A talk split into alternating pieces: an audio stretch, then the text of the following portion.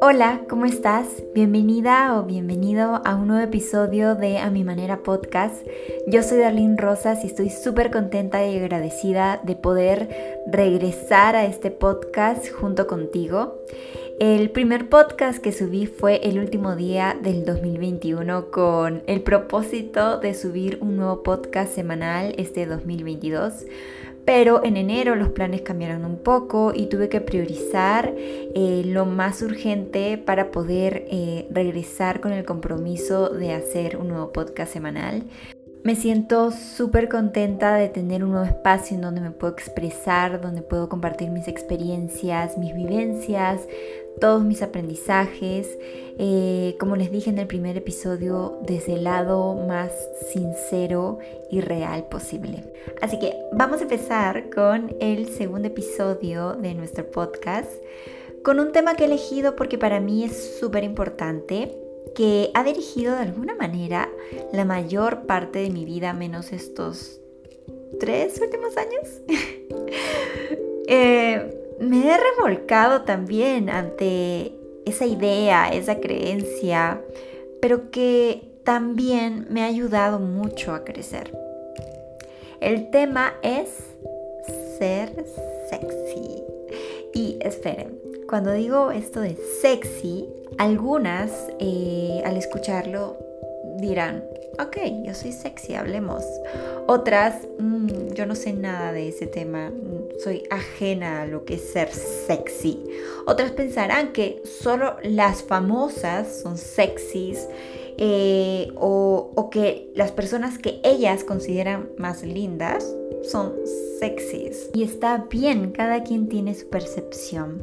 Pero hoy voy a compartirte lo que para mí significa ser sexy en este momento, ahora, y lo valioso que considero en que todos nos sintamos sexys. Te voy a contar mi proceso, todo lo que pensaba antes, todo lo que me tocó trabajar de alguna manera y cómo es que llegué a pensar eh, esta nueva forma o este nuevo concepto de lo que es ser sexy y cómo eso a mí me ha liberado. Yo pensaba que ser sexy era mostrar mi cuerpo y que los hombres me miraran, me adularan. Eso según yo era ser sexy. ¿Ok? Para mí. Yo necesitaba de la opinión ajena constantemente para asegurarme de que yo era sexy, que yo era bonita, porque para mí el sinónimo de sexy era ser bonita. Y les voy a dar también un poquito más de detalles del ambiente en el que me movía y por qué el ser sexy era tan importante y estaba tan presente en mi vida, eh, o bueno, ha estado tan presente en mi vida y ha sido tan valorado. Yo empecé modelando desde muy chica y creo que eso ya lo había comentado en el primer episodio de este podcast y me relacionaba eh, con chicas más grandes cuando empecé, ¿no?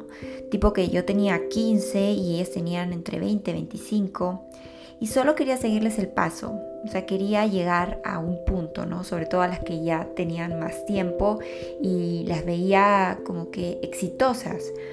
Eh, porque también para mí el concepto de ser sexy era igual a ser exitosa.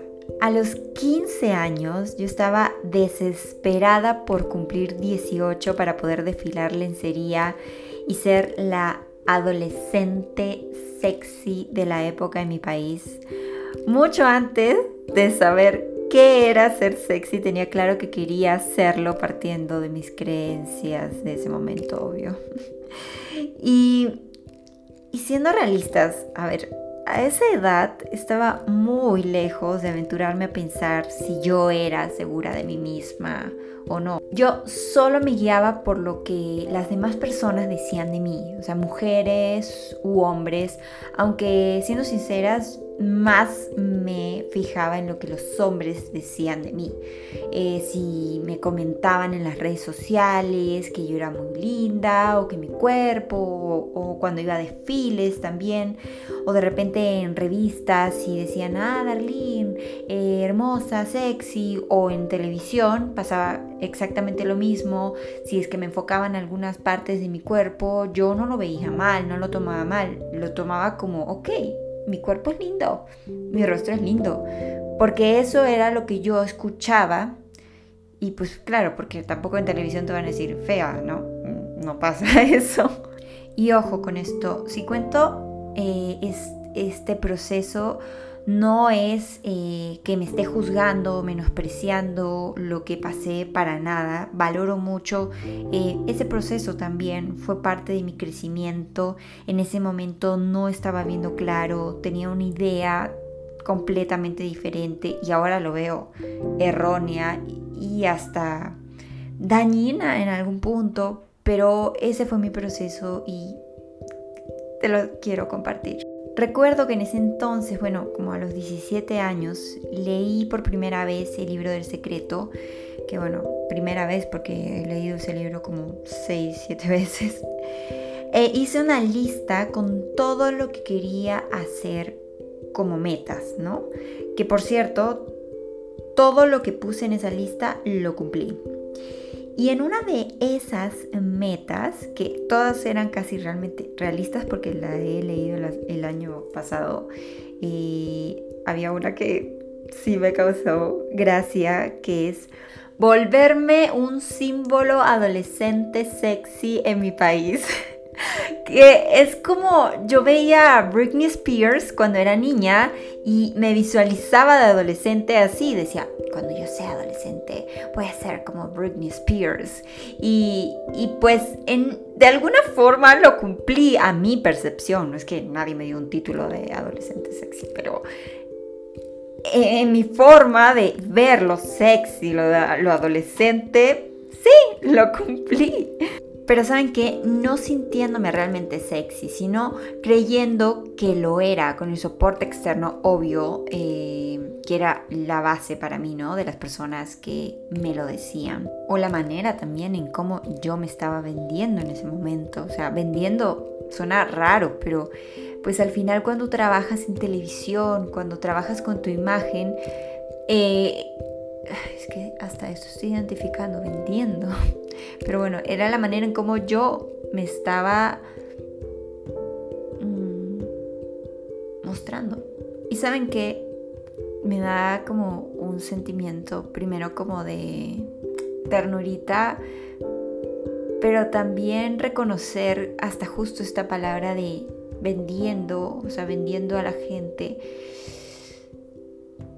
que hace tiempo que no digo esto, pero al momento de ir al pasado sale esa palabra. De alguna manera eh, es como definitivamente me veía. Y bueno, pasaron los años, como siempre, me voy transformando.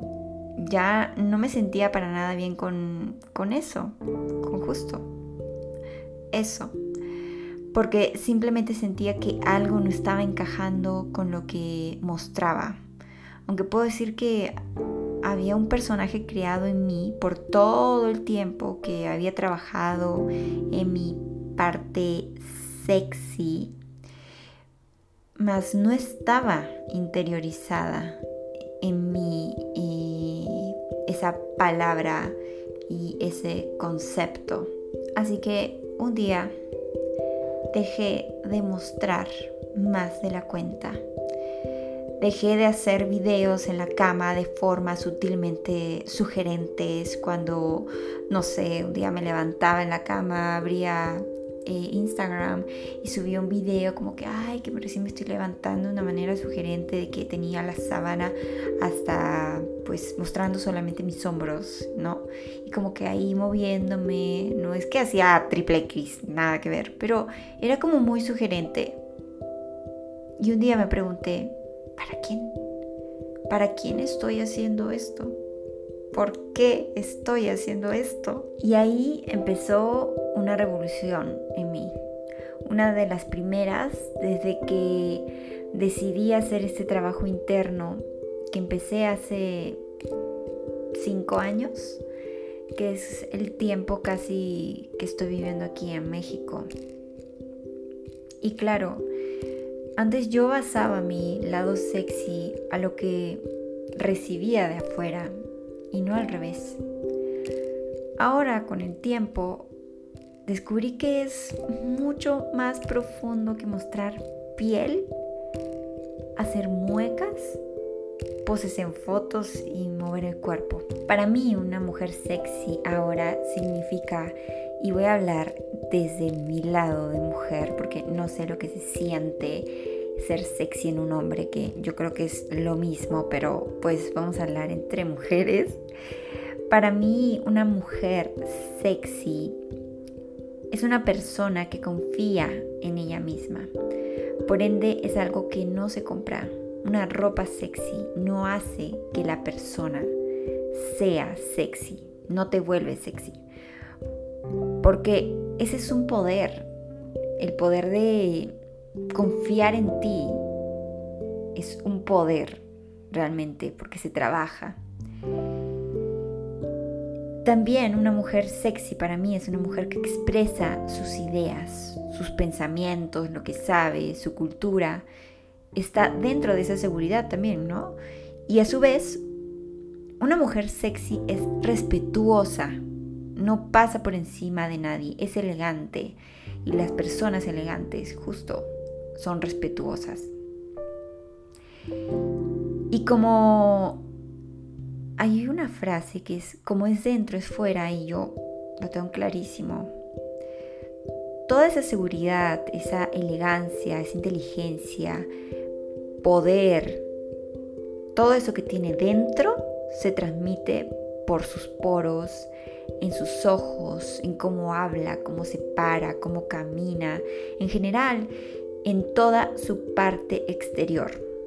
Un maquillaje, una vestimenta, unos tacones, un peinado no hace a la persona sexy. Ya lo mostró Marilyn Monroe cuando le dijeron que ella era sexy solo por usar ropa provocativa. Y luego se tomó fotos con un saco de papas.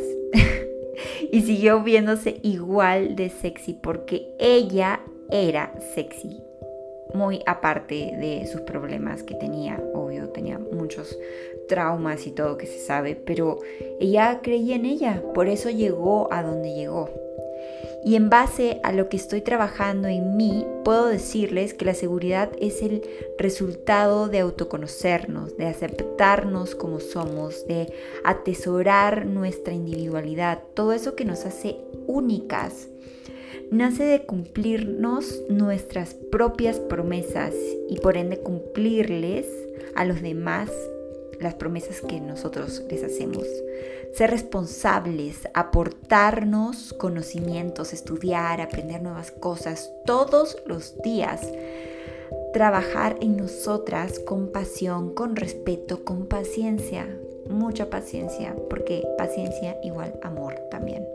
Por eso ahora puedo identificar que las personas cuando llegan a una edad dejan de sentirse lindos porque dejan de vestirse sexys y eso hace que se sientan menos lindas porque basaron su seguridad en otros, en lo que los demás decían de ellas. Pero sobre todo, cuando una persona se vuelve más mm, adulta y se viste más conservadora, eh, esa persona deja de sentirse sexy y solo se lleva el recuerdo de que alguna vez fue sexy, que alguna vez fue linda, que cuando era joven los hombres se, lo, se locaban por ella, se volteaban a verla. Y ser sexy no tiene que ver con la edad, ni con el físico, ni con la opinión de los demás, que es lo que ahora he aprendido. Y en eso estoy trabajando también. En ese camino estoy, en ese camino estoy. Trabajando en mi seguridad, en mis conocimientos, en mi autoaceptación. Por primera vez en mi vida, por mí y conmigo. Esto es lo que yo pienso. No es una imposición de ideas. Eh, si te sirve, pues bienvenida a aceptar la idea también en tu vida. Realmente descubrir esto, esta nueva forma de ver lo sexy en mí, como les dije al inicio, me ha liberado, porque antes pensaba que había un límite para dejar de ser sexy, o sea, bonita. Eh, siento que llega un punto en nuestras vidas que en vez de cumplir años, no sé si a ustedes les ha pasado o han escuchado en otras personas, su mamá, su tía, que empezamos a vivir en cuenta regresiva, sobre todo las mujeres. Eh, pero no sé, como que todos de alguna manera tienen como un límite. Bueno, no todos, no quiero generalizar, pero la mayoría o, muchas personas, para no generalizar, y espero que sean menos de las que yo pienso, eh, quizá piensan que a los 30 es su límite, ¿no? 30, señora, 40. Y, tipo, no sé, tienen 25 y están, uy, me faltan 5 años para cumplir 30 ay, me faltan 15 para cumplir 40 y, dejar de ser justo, ¿no? Sexys, porque ¿por qué el miedo a cumplir 30? Porque, porque van a llegar a, según la sociedad, a ser grandes o señoras, no sé. Antes se, escuchaba mucho eso, ahora lo veo también en TikTok y así, pero, pero sí, es algo que nos, que nos, que nos eh, persigue. Entonces, bueno, a mí me ha perseguido mucho tiempo y he escuchado a muchas amigas con eso también. Como también les pasa a otras mujeres que cuando son mamás ya no se visten tan sexys, eh, pues porque la sociedad dice que las mamás, ¿cómo van a vestirse en bikini y, y así, no? Bueno, todavía existe, sí existe. Y he escuchado y he leído comentarios en Instagram y así de gente que se atreve a comentar a las mamás eso. No entiendo por qué. O cuando se casan, que yo también me acabo de casar y de alguna forma inconsciente se dejan llevar por lo que las otras personas dicen, porque también dicen que pues cuando te casas igual señora, ¿no? Entonces hay que vestirte más conservadora y como eh, de alguna manera eh, asociaron el tema de la vestimenta conservadora con ya no ser tan sexy, pues se dejan de sentir sexys. O cuando llegas a una edad, a una edad, y dejas de vestirte con minifaldas, entonces piensas que eres menos sexy. En consecuencia, que eres ya grande. Y ahí es donde empiezan a recordar que alguna vez fuiste sexy. Y eso pasa cuando estamos asociando justo lo sexy con la manera en cómo nos vestimos. Cuando vuelvo a repetir, lo sexy lo llevamos dentro de nosotras. La ropa es un adicional, es un es una herramienta para poder expresar lo que tenemos dentro, pero para eso tenemos que trabajar en lo que tenemos dentro y tener eh, este conocimiento de lo que tenemos dentro de nosotras, el por qué pensamos de esta manera, cómo nos movemos, el, el por qué tomamos ciertas decisiones, cuáles son nuestras creencias, si esas creencias vienen de nosotras o vienen de nuestros padres o de la gente o, el por qué tomamos ciertas acciones o, nos movemos de, cierto punto. Es que todo es tan profundo, pero lo más importante es lo que llevamos dentro y, lo demás es, es solo una expresión. Recuerden, como es dentro, es afuera. Recuerden esta frase, por favor, como es dentro, es afuera. Como es arriba, es abajo, de igual forma. Y digo esto porque a mí me pasó. Yo un día dejé de subir fotos sexys y luego me sentí arrepentida por haberlo dejado, ya que me empecé a sentir poco atractiva. Hasta que me di cuenta un día que esa decisión fue lo que lo cambió todo ya que me enfrentó a darme cuenta realmente de que estaba entregándole el poder a los demás sobre mí. El poder de sentirme bien conmigo lo tenían los demás. Y quiero aclarar que subir fotos sexys, ponerte ropa apretada, eh, andar mostrando tu cuerpo, no lo veo mal. Yo no lo veo mal. Pero considero que tiene que venir desde nuestro lado más seguro y poderoso, no desde nuestro lado de carencia y de ganas de ser aceptadas como yo antes lo hacía.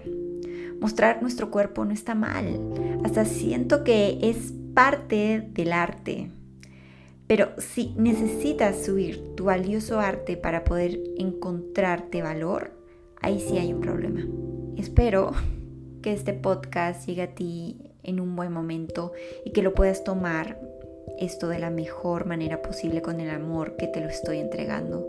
Me gustaría que alguien me lo hubiera dicho en, el momento, en ese tiempo en el que estaba de repente como confundida y no veía claro.